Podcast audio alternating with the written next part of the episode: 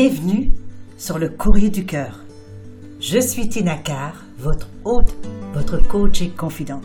Le courrier du cœur, c'est votre podcast pour mieux comprendre les relations interpersonnelles, les dynamiques amoureuses et les rapports entre hommes et femmes. Je parle ici de tout sans tabou. C'est parti.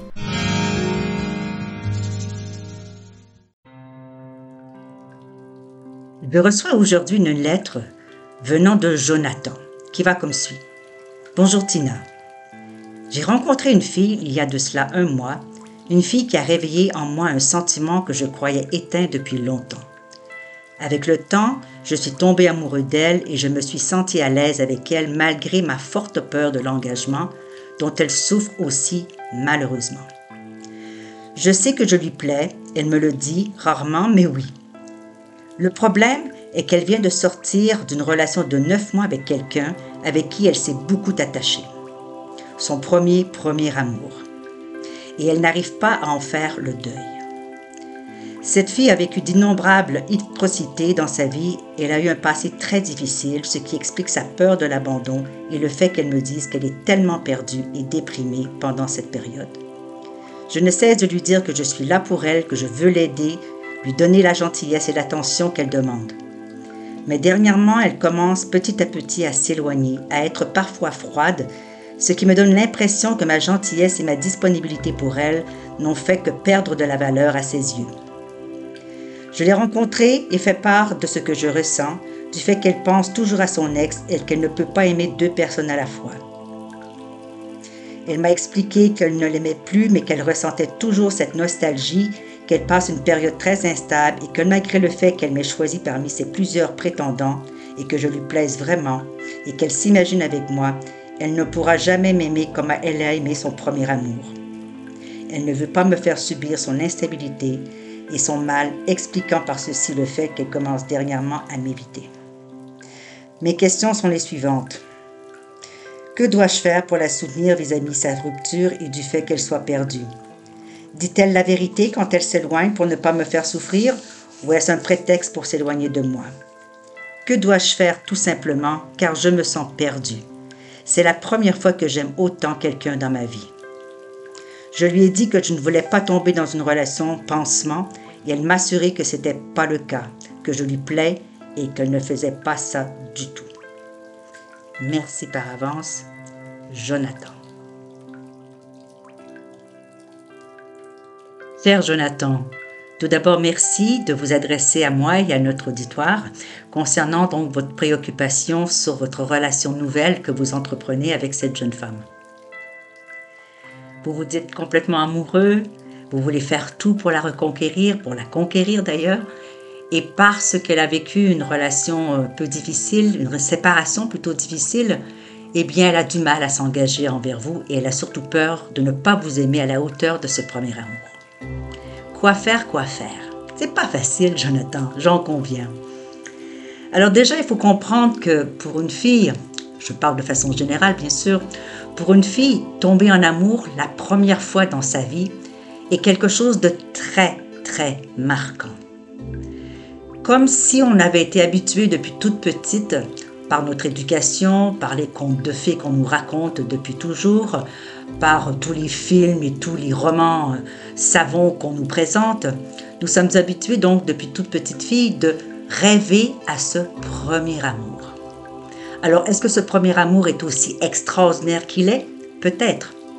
Est-ce qu'il est peut-être teinté justement de cette fantaisie, de ce fantasme absolu d'avoir découvert pour la première fois quelque chose qui devrait durer éternellement? Possible aussi.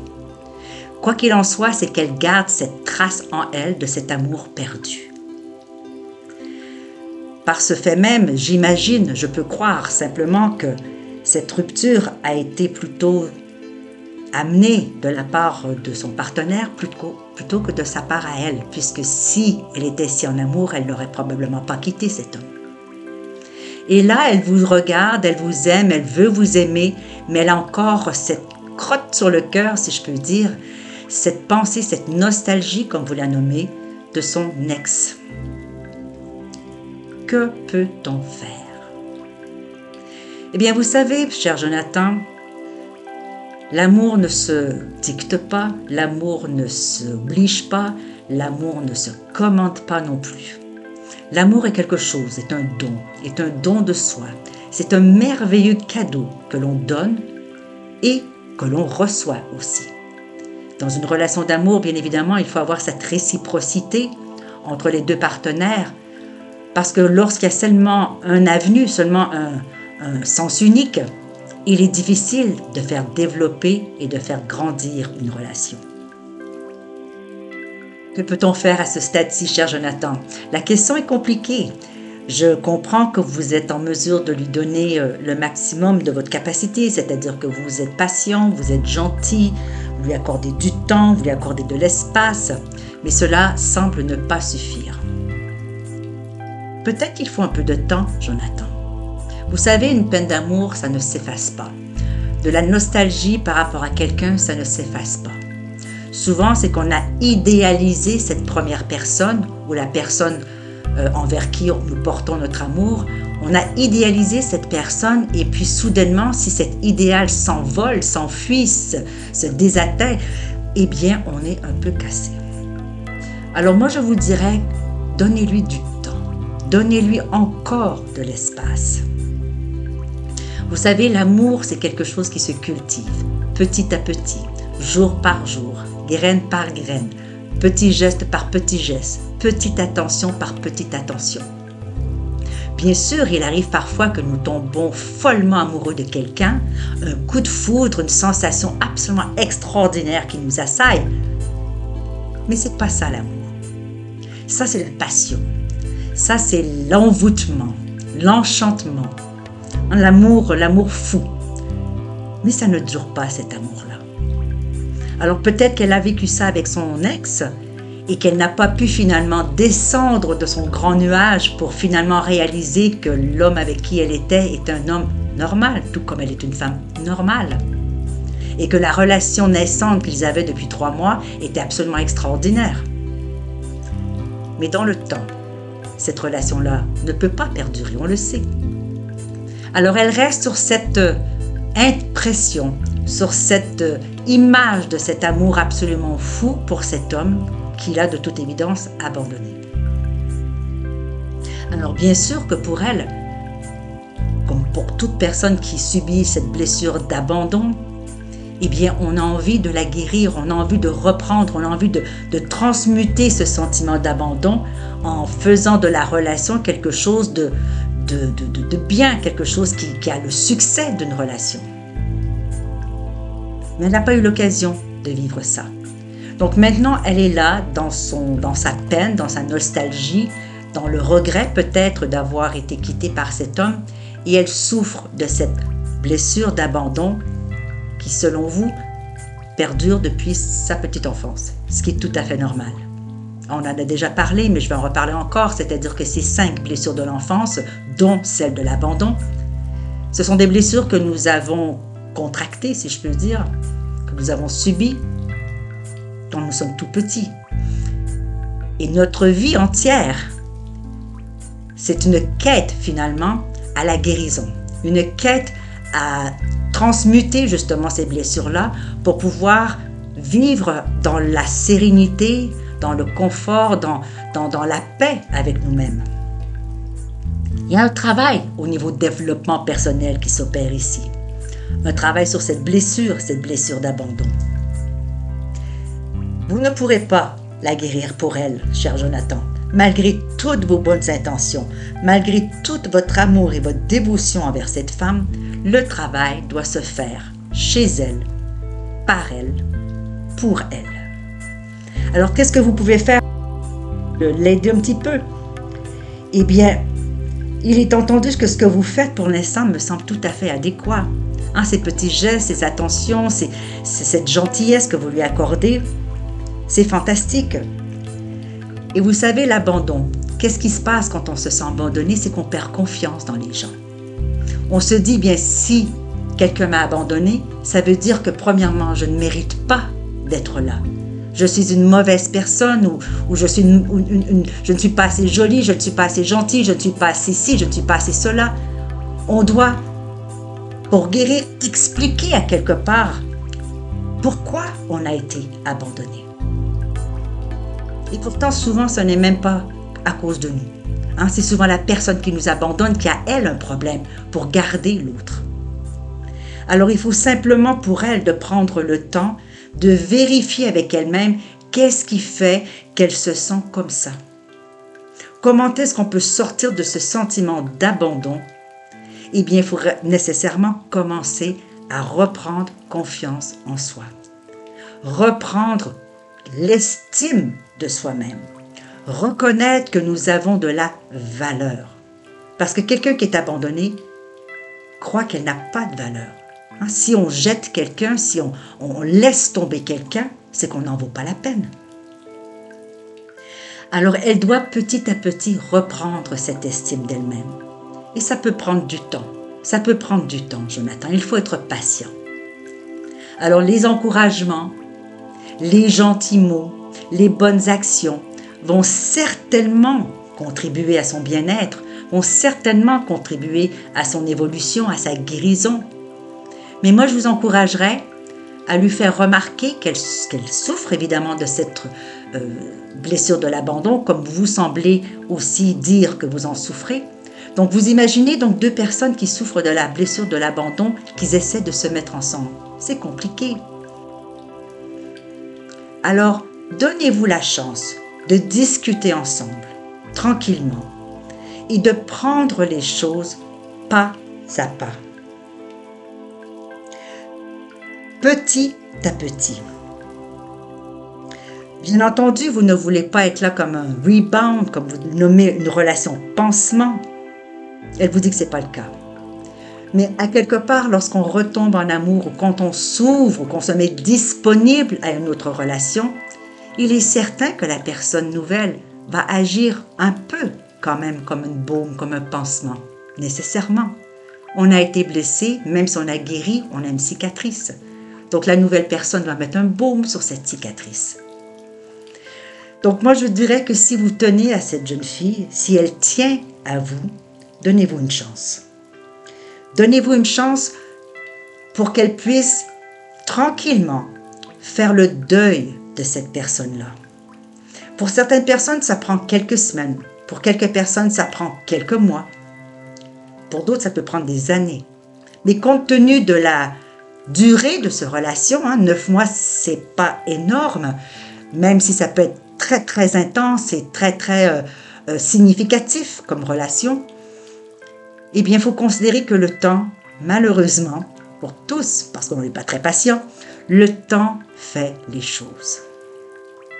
Le temps fait les choses. Alors, continuez ce que vous faites. Invitez-la à des petites sorties. Ne lui mettez pas aucune pression.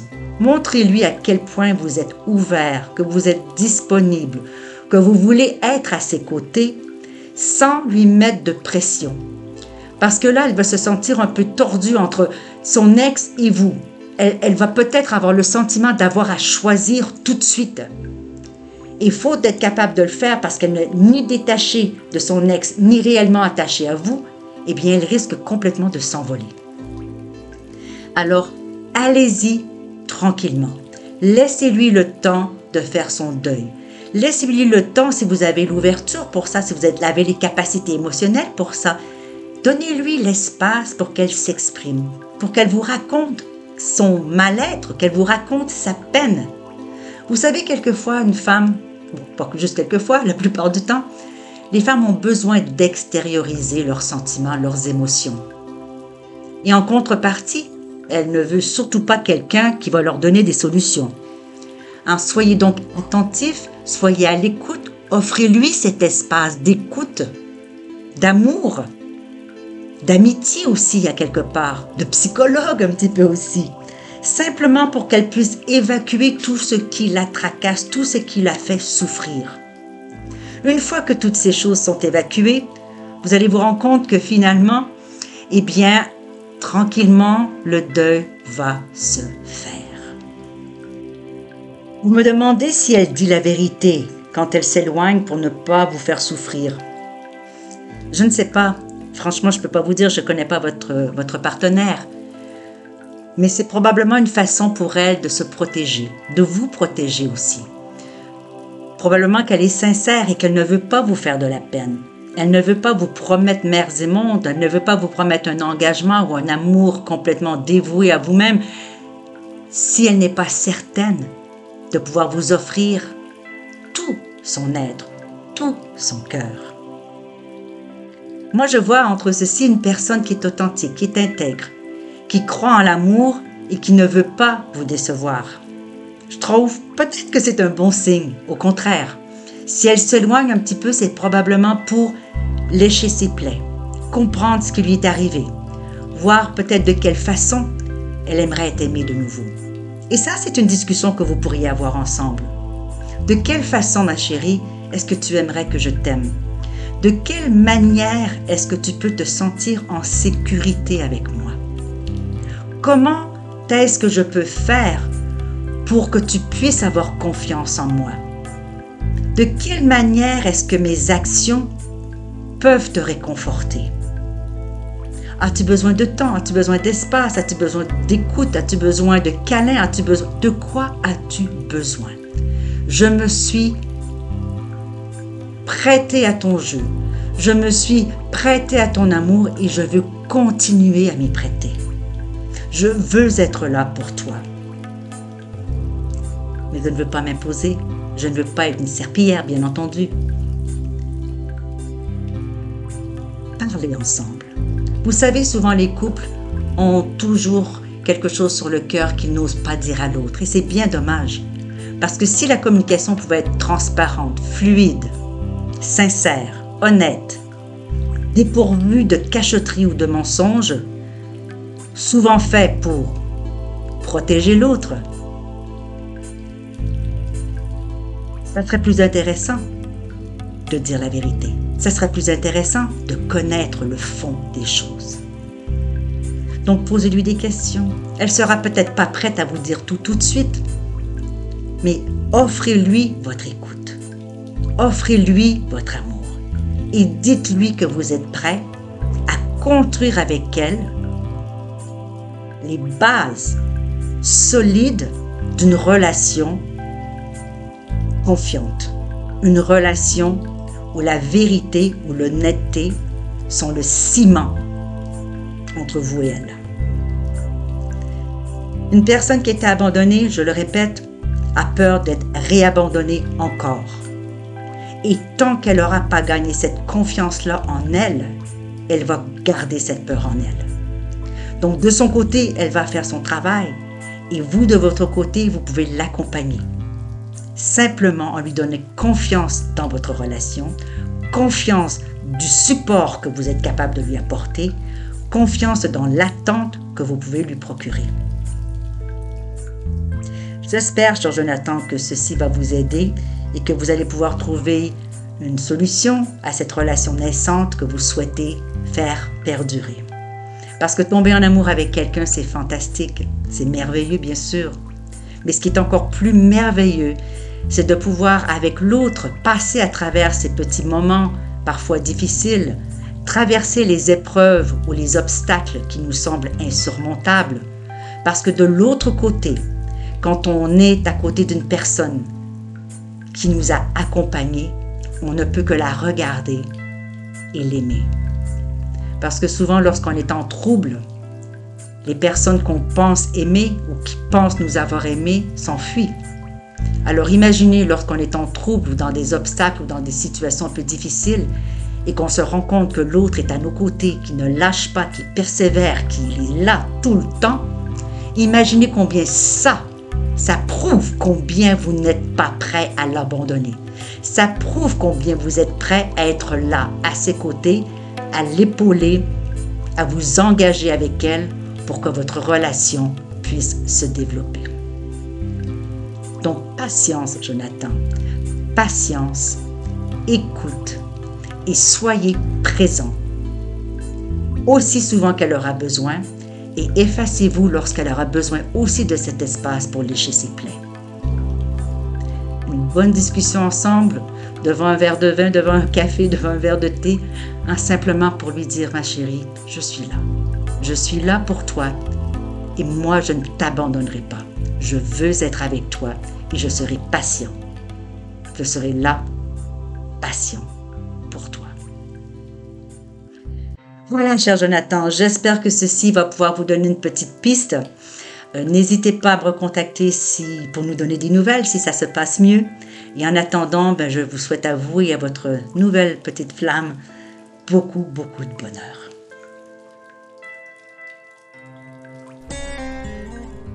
Nous voilà à la fin de cet épisode du Courrier du Cœur. Merci d'avoir été là et d'avoir partagé ce moment avec moi. J'espère que vous y avez trouvé de la valeur.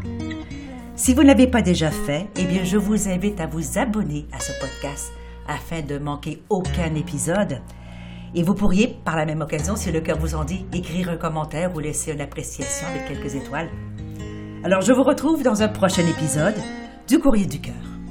Mon nom est Tina Carr, je suis votre hôte, votre coach et votre confident. À bientôt.